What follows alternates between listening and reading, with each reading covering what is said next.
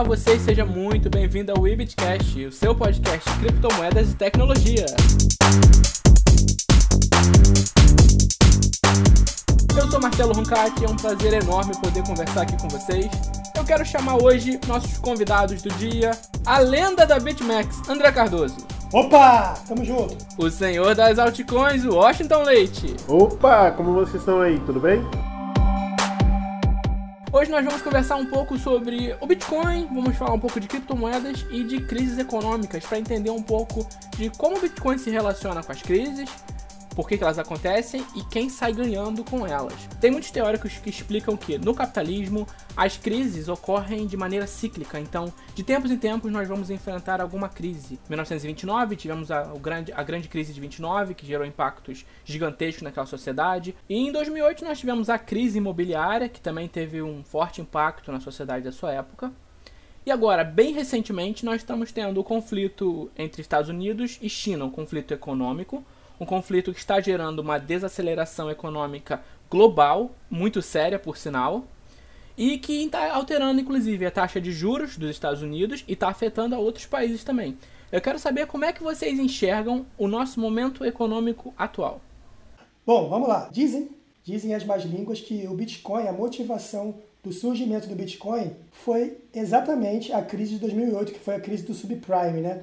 Não sabemos quem é Satoshi Nakamoto, mas teoricamente dizem que a motivação dele foi exatamente essa crise.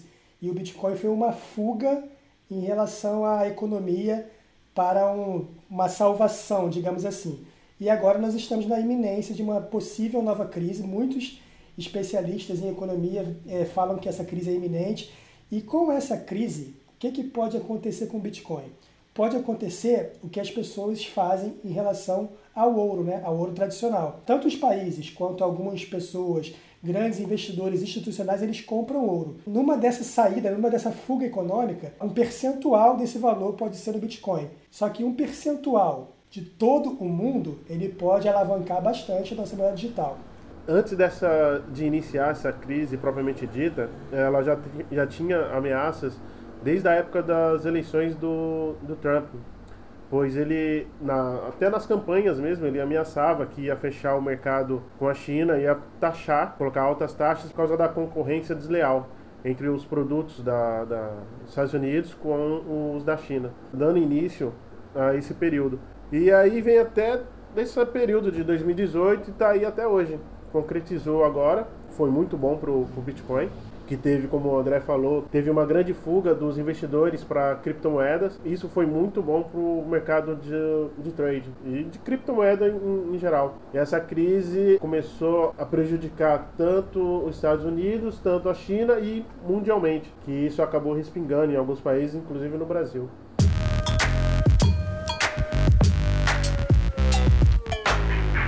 De modo prático, a gente tem que isso começou com as tarifas do Donald Trump recentemente deve ter o quê? Uns 3 ou 4 meses, o Trump colocou tarifas de importação para os produtos da China. Isso obviamente não, não agradou o governo de Pequim e a China retaliou. A partir daí, a gente teve a guerra econômica desencadeada. É, mas a, a, crise mesmo ela se vincula não bem à guerra comercial. A guerra comercial ela pode alavancar a crise. A crise ela começa na, no dólar, né? na moeda fiat americana, que é a mundial, que é a principal que são as taxas de juros, são a parte dos empréstimos e tal. Então é um pouco diferente em relação a 2008. 2008 ele estava vinculado a empréstimos bancários, que era o subprime, e agora em 2019, que ainda não é a crise, mas pode ser, ele vai estar vinculado diretamente à moeda. E aí entra a nossa moeda digital, que é o Bitcoin. Que aí pode, ele pode ter um papel importante dentro dessa crise, entendeu? Dessa possível crise. Eu concordo. A gente tinha trazido algumas matérias, inclusive, no Webitcoin, para falar um pouco do medo dos investidores. Se você parar para pensar, o que, que diferencia um cara que ele é muito rico da maioria das pessoas fora o dinheiro dele? É que esse cara tem aversão a risco. Esse cara não gosta de perder. E quando ele se vê em uma possibilidade de perder dinheiro, ele vai procurar um lugar seguro. Então ele vai fugir do que está em conflito. Ele vai fugir do dólar, ele vai fugir do yuan. E é o que está acontecendo. E ele vai para onde? Vai para o ouro e também, possivelmente, para o ouro digital, que é o Bitcoin.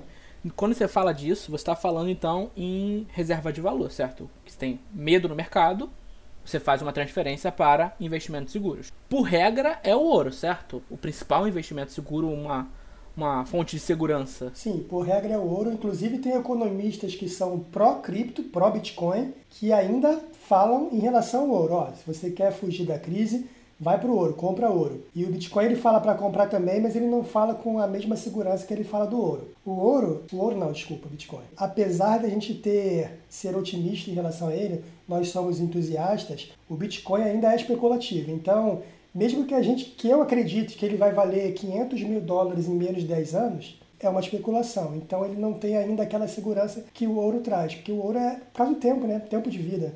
Mas eu acredito que o, naturalmente o Bitcoin venha a ser uma reserva de valor mundial, sim. Inclusive, o Bitcoin noticiou em 29 de junho, se eu não me engano, sobre o, o início da guerra entre os Estados Unidos e a China, que deu um boom no Bitcoin. Teve o Thomas Lee, ele publicou no Facebook e colocou um gráfico indicando a, a, a disparada mesmo das pessoas comprando, é, adquirindo Bitcoin para sair um pouco dessa, dessa guerra comercial. Recentemente a Nasdaq também estava falando sobre esse assunto e ela tinha feito um, um, um joguete bem interessante que era a relação entre risco e recompensa do Bitcoin em relação ao ouro, porque o ouro é uma, um investimento extremamente seguro, onde você foge quando você tem medo de perda, mas ele não te dá exatamente um retorno tão interessante. O Bitcoin, por outro lado, quantos por cento esse ano? 200%? 300%? Não sei te dizer. Mas é um retorno bem elevado. Ao mesmo tempo em que você tem o risco da perda.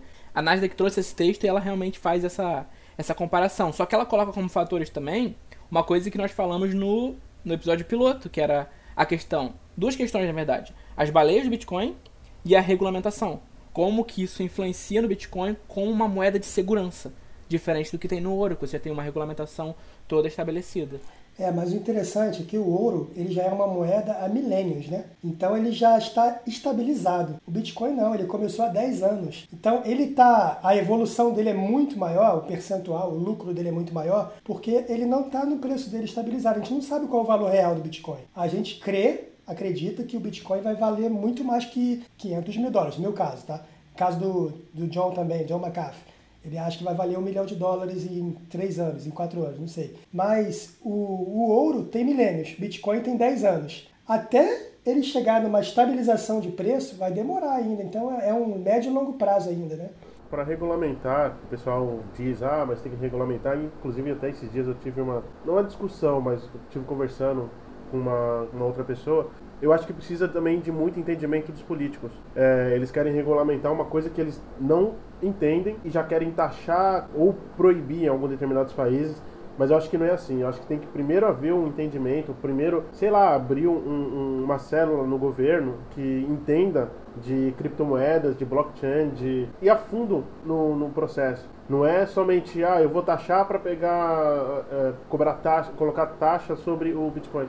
Não é assim. Eu acho que tem que ter um entendimento primeiro e é, depois aplicar isso. Eles querem regulamentar uma coisa que nasceu para não ser regulamentada. Eles querem centralizar uma coisa que nasceu para ser descentralizada. Então existe um paradoxo aí meio sutil. Então, qual que é o, o ideal? Qual que é a, a forma legal ideal para o Bitcoin? Isso aí é um desafio ainda que a gente vai enfrentar durante os próximos anos. Fora isso, o Bitcoin é também uma incógnita em questão de volume. Porque, por exemplo, eu tinha lido uma matéria recentemente a gente trouxe também no portal, que fala das reservas de ouro de Rússia e de China. As reservas de ouro da Rússia estão avaliadas em mais de 100 bilhões. Quanto em Bitcoin a Rússia, quanto em Bitcoin a China tem guardado?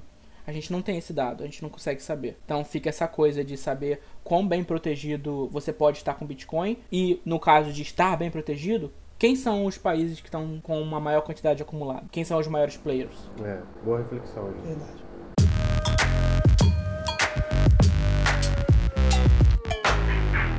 Enquanto a gente falava também da parte do corte de juros, um tempo atrás o Alan Silbert no Twitter, ele é diretor executivo da INX Trading Platform, e ele tinha dito que com a taxa de juros mais baixa e com mais cortes chegando ainda, que é a previsão do Fed, você tem menos razões para manter dólar e na visão dele você tem mais motivos para comprar Bitcoin. Vocês concordam com isso? É, a, a compra do Bitcoin é uma consequência. Quando, quando ele fala de se livrar do dólar, a fuga do dólar, é exatamente a iminência da, da próxima crise.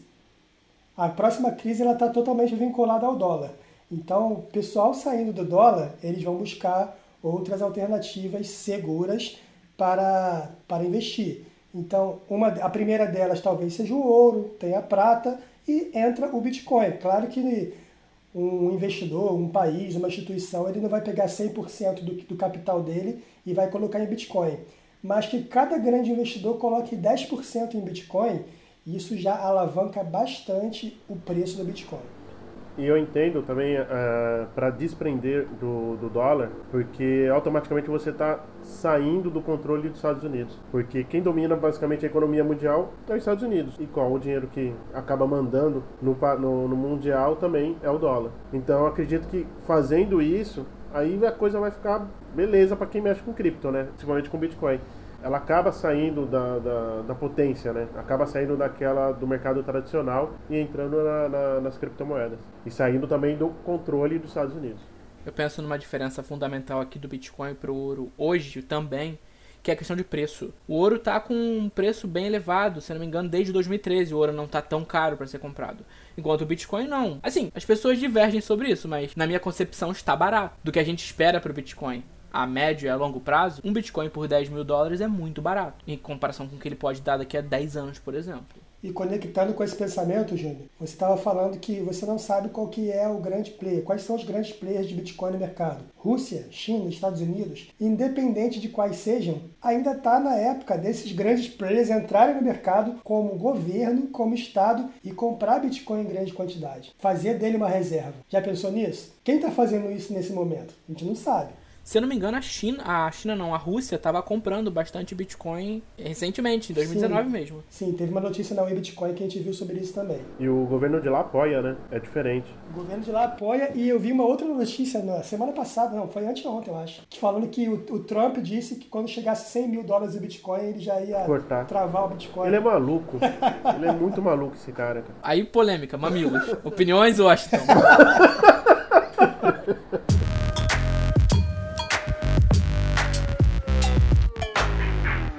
semana, os investimentos digitais, o Edilson acabou publicando, fazendo um, um, vídeo, que somente em três momentos as pessoas não teve lucro com o Bitcoin. Desde a época do surgimento dele até hoje. Porque foram nos três picos que deram. Tirando esses três picos, todo mundo que comprou na alta, na baixa, na, na oscilação do, do Bitcoin, teve lucro e não teve perda financeira. Agora, te pergunto, será que o dólar, que manda, entre aspas, no mundo, acontece isso também?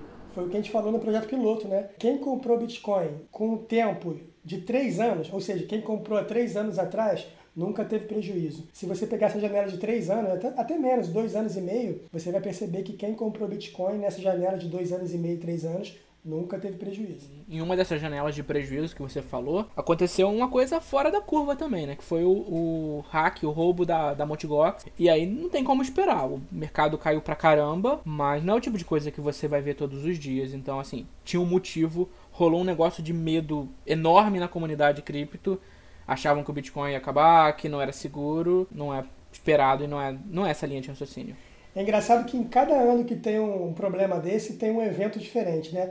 Nesse ano foi em 2000 e... O Mt. Gox foi em fevereiro de 2014. 2014. 2014 Mt. Gox. Teve um roubo bilionário e tal, não sei o quê. No, em 2017, 2018, teve a proibição da China. Na verdade foi em 2017, mas depois teve a grande queda com o fork lá do Bitcoin Cash e com a, com a venda das baleias lá do, do Craig Wright, da Bitcoin SV. E agora teve o lance Pode parecer até ousado falar isso, mas não tô não. Grupo Bitcoin Banco, a perda em Bitcoin ali foi bilionária, a perda foi muito alta e é uma perda de efeitos mundiais. Apesar de eu sempre falar que o que acontece aqui no Brasil em relação ao Bitcoin não tem efeito no mundo, nesse caso do grupo Bitcoin Banco, eu acho que tem efeito sim, porque ah, os montantes são até maiores que, que a MTGOX, né? E teve um outro evento também, que uh, foi o roubo da Binance, né? Teve um monte de gente que ficou com medo, falou que eles iam quebrar tudo, então aí no mercado, né? É, além do hack da Binance, teve uma pirâmide na China também que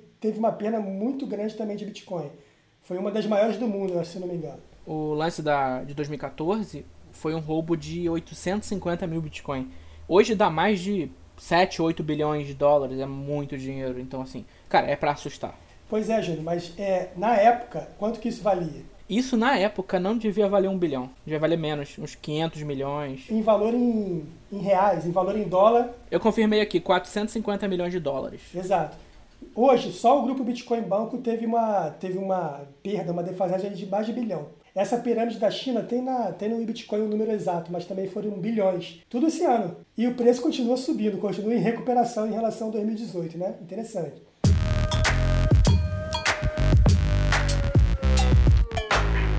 Agora, uma coisa em relação ao ouro, né? Quem sempre fala do ouro. O Bitcoin, o ouro digital. O Bitcoin tem muitas vantagens em relação ao ouro. Em relação a essência, protocolo, características, tem muitas vantagens. E por isso que a gente acha, que a gente crê, que a gente acredita que a longo prazo ele vai muito mais que o ouro. Eu lembro que a Carol tinha comentado no, no piloto. A gente não sabe quanto de ouro a gente ainda tem no mundo. Mas a gente sabe exatamente quanto de Bitcoin a gente tem. A gente vai ter um total de 21 milhões de blocos, correto? Então, eu sei o quão escasso isso vai ser.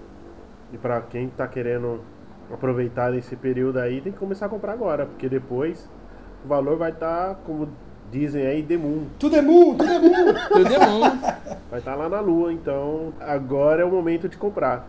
Se não comprar agora, cara, vai acabar ficando fora do, do mercado. E... e a gente está falando de escassez, né? A escassez do Bitcoin é matemática, é exata. Fora as propriedades do Bitcoin como moeda. É divisível, o ouro não é, não é falsificável, o ouro dá para falsificar. E tem vários fatores aí que tem muitas vantagens do Bitcoin em relação ao ouro. E eu achei interessante, até uma matéria que saiu no Fantástico, mas assim, não é o Bitcoin que eles comercializam.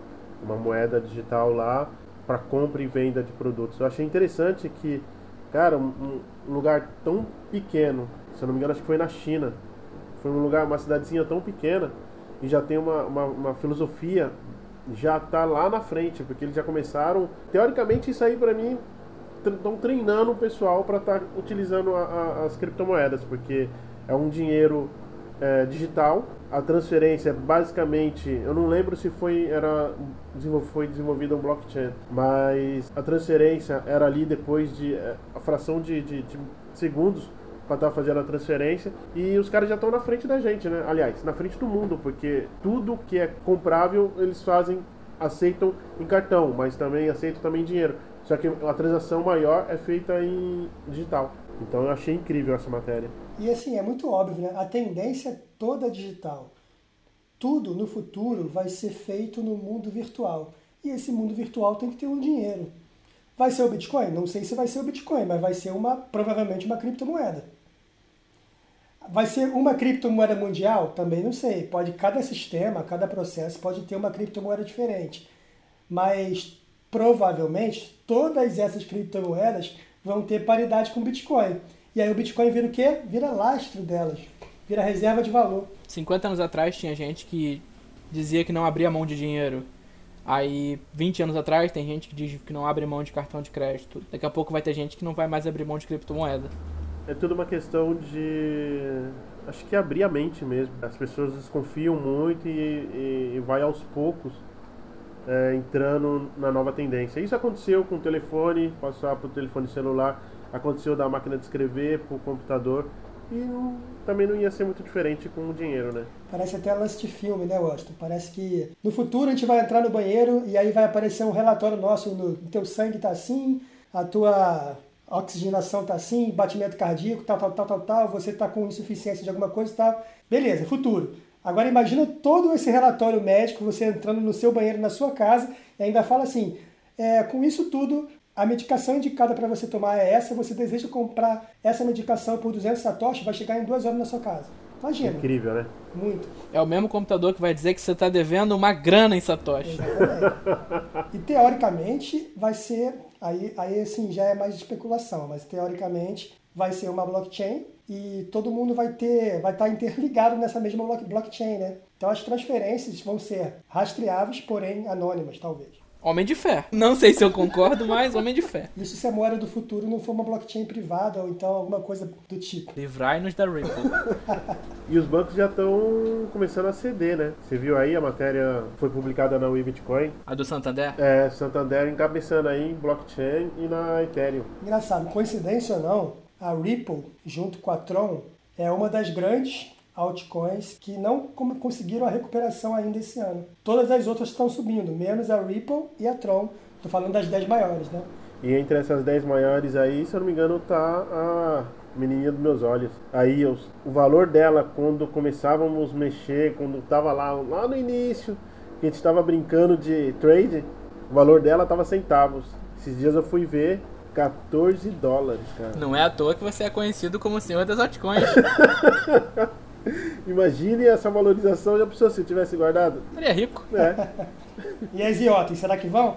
É, daquele jeito, né? Quem sabe um dia. Mas a IOTA tem uma esperança muito grande nela pela tecnologia dela, nem tanto pela moeda. Acredito muito pro futuro na internet das coisas.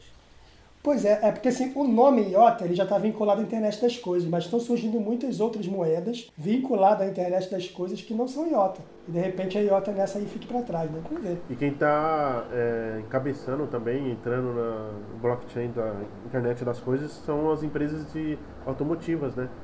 Essa semana eu vi também uma matéria que eles estão, a Mercedes, se eu não me engano, eles estão utilizando o blockchain para rastrear os, até mesmo os veículos. É, logo logo vai, vai entrar todo mundo, vai entrar Tesla, vai entrar Uber, logo logo está todo mundo utilizando algum tipo de criptoativo.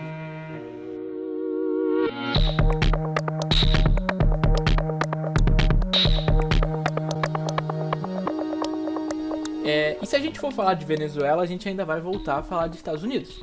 Concordam comigo? A crise na Venezuela está intimamente ligada à relação que a Venezuela tem com os Estados Unidos. Inúmeras sanções, inúmeros problemas políticos, diplomáticos e econômicos. A Venezuela vive uma crise terrível e já tem bastante tempo. Por exemplo, o Maduro não consegue bater cabeça com a oposição, ele manipula o judiciário, ele manipula o legislativo e governa quase com pulso de ferro. Você tem uma hiperinflação gigantesca no país, a moeda, que é o Bolívar venezuelano, não vale praticamente nada, e parece uma situação de desespero para quem vive na Venezuela e quem teme pelo seu capital. Vocês conseguem enxergar no Bitcoin, nas criptomoedas ou até mesmo no Petro, que é a, moeda, a criptomoeda venezuelana, uma forma de escape de toda essa hiperinflação, de desvalorização, de todo esse perigo econômico? Petro, eu não. Eu acho que para agora, eu acho que ele não vai alavancar, não. Só que a maioria das pessoas na, na Venezuela, eles estão utilizando o Bitcoin, né?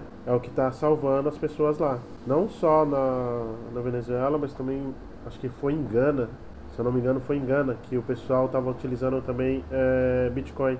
E é uma das maneiras que o pessoal está fugindo do, do dinheiro venezuelano, porque não tem valorização nenhuma, e está conseguindo obter alguma coisa no, no Bitcoin. Inclusive, acho que se eu não me engano, Maduro proibiu, tentou proibir né, a utilização do Bitcoin. É, em Gana teve, teve um negócio bem triste que aconteceu. Aquela coisa da apropriação do governo o governo usou a máquina pública para se apropriar do capital das pessoas. Muita gente dizia que se esse dinheiro tivesse investido em Bitcoin, em criptomoedas, não aconteceria dessa forma. Eu acho complicado você julgar porque como vocês tinham falado anteriormente. É uma coisa nova, é uma coisa que está ainda, de certa maneira, engatinhando, então demora tempo para ser adotada, demora tempo para estar no senso comum, para as pessoas se acostumarem com o funcionamento. Já na Venezuela eu vejo uma adoção maior. A gente teve recentemente uma matéria que falava que o volume subiu quase 50% de negociações de Bitcoin por causa da crise. É, quando o Estado não funciona, as soluções são fora do Estado, né? E deixando claro aí para os ouvintes que eu não sou anarquista, tenho muitos amigos que são anarquistas, que são super liberais. Eu sou um liberal, mas não sou anarquista. Só que, no caso da Venezuela, de repente, a solução pelo menos financeira para o povo, né? para a ponta final da, da corda, seja o Bitcoin. Vou dar um exemplo claro que aconteceu com, com o Brasil na época do Collor, que ele congelou a poupança de todo mundo. Dinheiro no Estado, o seu dinheiro, o governo congela e não deixa você usar o seu dinheiro. E muita gente não recuperou esse dinheiro. No caso do Bitcoin, o Bitcoin é seu. Então, se você tem o Bitcoin numa wallet, numa carteira sua, o Bitcoin é seu e o Estado não consegue pegar o seu Bitcoin. o caso da Venezuela é um pouco mais delicado. Na Venezuela o negócio está mais grave. Então é precisa de sanções não só econômicas, não só financeiras, mas políticas também. E aí é foge um pouco do, do nosso tema aqui, mas é isso.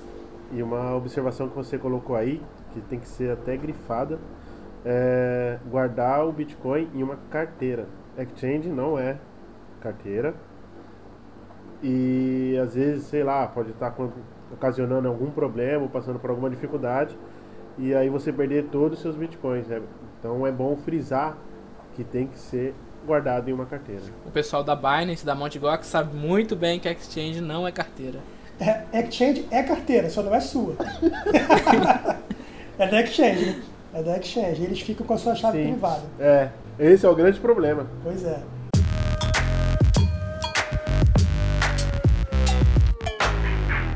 Problema é que se acontece alguma coisa com essas exchanges, você perde seu dinheiro, né? Então é bom deixar guardado em uma, uma carteira sua. Situação complicada, porque se você tem seu dinheiro no banco, o governo vem e pega. Se você deixa seu dinheiro em criptomoeda na exchange, o hacker vem e pega. Como é que faz? Esse é um tema interessante, Júlio, de repente para um, um próximo podcast, em relação às exchanges descentralizadas. E aí é, é bem legal, cara.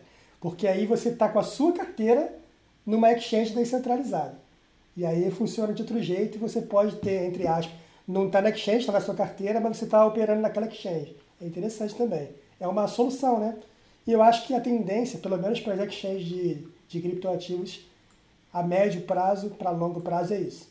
A gente pode estar tá vendo aí que está tendo uma, uma grande aceitação que até empresas de fabrica, que fabrica celulares elas estão fazendo já o celular com carteira. Acho que se eu não me engano foi a Samsung, né? Samsung 10, é o novo agora, o Samsung novo. Então acho que a, a tendência é essa: criptomoedas entrar no mercado com força, as empresas começar a, a, a seguir esse rumo, como o Santander fez, está fazendo, como a Samsung está fazendo. E é bom, isso eu vejo com bons olhos, porque isso vai acabar abrindo um leque enorme das empresas fazerem produtos para as criptomoedas. Isso é muito bom, muito bom mesmo. E aí entra uma outra questão também em relação aos tokens, né, as moedas centralizadas. Vou dar um exemplo, não, não sei se é esse o caso, mas vamos, vamos supor que a Samsung vai fazer um token próprio e tem uma carteira de criptomoeda própria dela, só que é centralizado. O concorrente vai lá, vai colocar uma carteira com um vínculo com Bitcoin direto. Quem está no mercado, quem fica mais forte? Se o diferencial é ter uma wallet, é ter uma carteira no celular, que essa carteira possa abranger a maioria das principais criptomoedas, principalmente o Bitcoin. O nosso ouvinte já percebeu que vocês realmente gostam de Bitcoin. Mas e Petro? Se a gente fosse explicar a Petro, como é que ela se encaixa na crise na Venezuela, para começar, o que é a Petro? Eu não tenho um conhecimento profundo sobre a Petro. Só que eu sei que ela é atrelada ao petróleo, né? No início até teve apoio do, do Putin e eu achei que até que alavancar ia ser a salvação dos venezuelanos. Mas pelo que a gente vê aí hoje em dia, não foi bem assim. A Petro, ela é o que eu falei do exemplo anterior da Samsung. Ela é uma moeda imposta, é uma moeda centralizada do governo.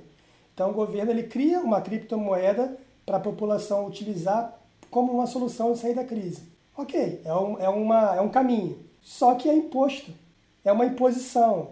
E o Bitcoin é o contrário disso. O Bitcoin ele é uma resposta a uma imposição, é uma resposta ao Estado, é uma resposta a um sistema econômico-financeiro viciado, vicioso, né? O problema é que eu vejo isso até nas pessoas, é, é o pessoal está querendo correr contra o tempo para estar tá acompanhando o mercado. Então, no desespero foi criada a Petro, também tem desespero das pessoas que, não, eu vou comprar o Bitcoin, saiu uma notícia, eu vou comprar o Bitcoin agora. Só que normalmente quando sai notícia, o Bitcoin já subiu, já atingiu a sua alta e já está começando a cair. Não tem conhecimento, as pessoas não têm conhecimento, o governo não tem conhecimento. Foi o que eu falei, eu acho que deveria ter até uma célula mesmo no, no governo, aprofundar nesse assunto e aí tentar fazer uma regulamentação, tentar entender o que é uma criptomoeda para poder colocar no mercado. O lance que aconteceu na Venezuela, eu acho que foi um, um desespero do governo. Vamos criar para ver se a gente consegue sair do, do, do, vermelho. e foi um tiro pela culatra. Em 2007 era o ano das ICOs, né, as ICOs. 2019 é o ano das stablecoins. Tem stablecoin para todo lado surgindo. Quem sabe uma stablecoin seria uma possível solução para a Venezuela. Apesar de eu acreditar que poderia ser o próprio Bitcoin, ou então outro, a Dash. A Dash é bastante aceita lá na Venezuela também. Mas quem sabe pode ser uma stablecoin. O Petro é uma stablecoin, correto? É, porque acho que eu acredito que seja, porque ele é atrelado ao, ao petróleo, o petróleo da, da Venezuela. E tem outra, é, a gente viu aí uma, uma notícia recente que também saiu na Wii Bitcoin, o Banco do Povo chinês que fez a sua própria moeda, né? Essa deu o que falar. E dizem é. que essa moeda está sendo preparada há muito tempo. Eu acho que, se eu não me engano, é desde 2009 que eu vi um assunto mais ou menos assim por cima. Se eu não me engano, acho que é desde 2009 que eles estão então já estavam fazendo uh, o blockchain para estar tá desenvolvendo ela. Contrapartida, Facebook foi barrado e a Alemanha está querendo criar também uma moeda, o governo alemão está querendo criar uma moeda para barrar o face, a entrada do, da Libra na Alemanha. Libra do Facebook, por sinal, que é o nosso provável tema da próxima semana. Spoilers adiante. Mas é um tema que a gente vai conversar bastante ainda, porque essa moeda especificamente ela é muito controversa. Muito. partidarismo. Eu lembrei de uma piada que tinha no, em 2017. Se não tá no CoinMarketCap, é pirâmide.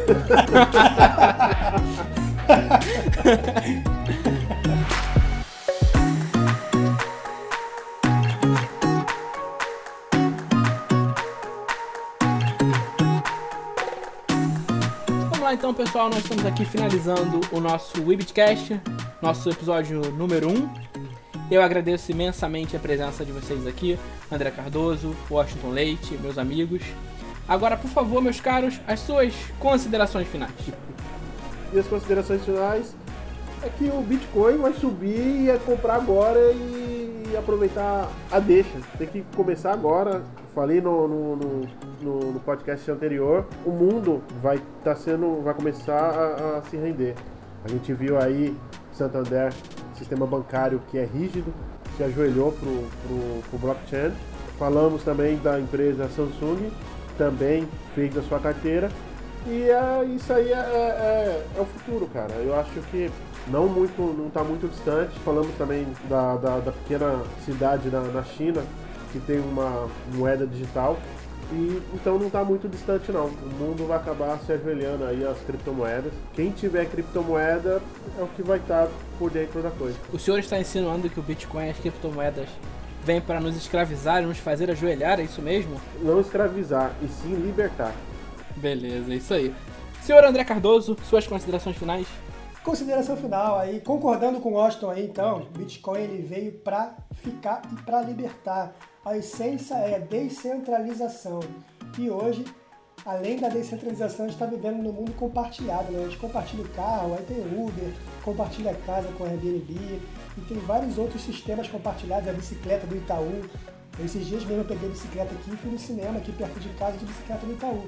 E eu com a minha esposa. Caramba, no Waze, daqui a pouco a gente está compartilhando sofá, tem televisão, geladeira, sei lá. Mas a gente está entrando numa, numa economia compartilhada e eu acho que o Bitcoin tem tudo a ver com essa nova forma de ver a vida, de ver o mundo, né? Nessa descentralização e nessa ideia disruptiva de ser. É isso aí, falando em compartilhar, vamos compartilhar o podcast, apresenta para seus amigos, pra mãe, pra avó. Olha, vó, que legal aqui falando de blockchain, você vai adorar. Sua avó com certeza vai gostar muito de ouvir falar disso. Mas é isso aí então, pessoal. É, muito obrigado pela, pelo seu tempo, pela sua atenção. Nós pedimos que vocês nos deem seu feedback sobre o programa.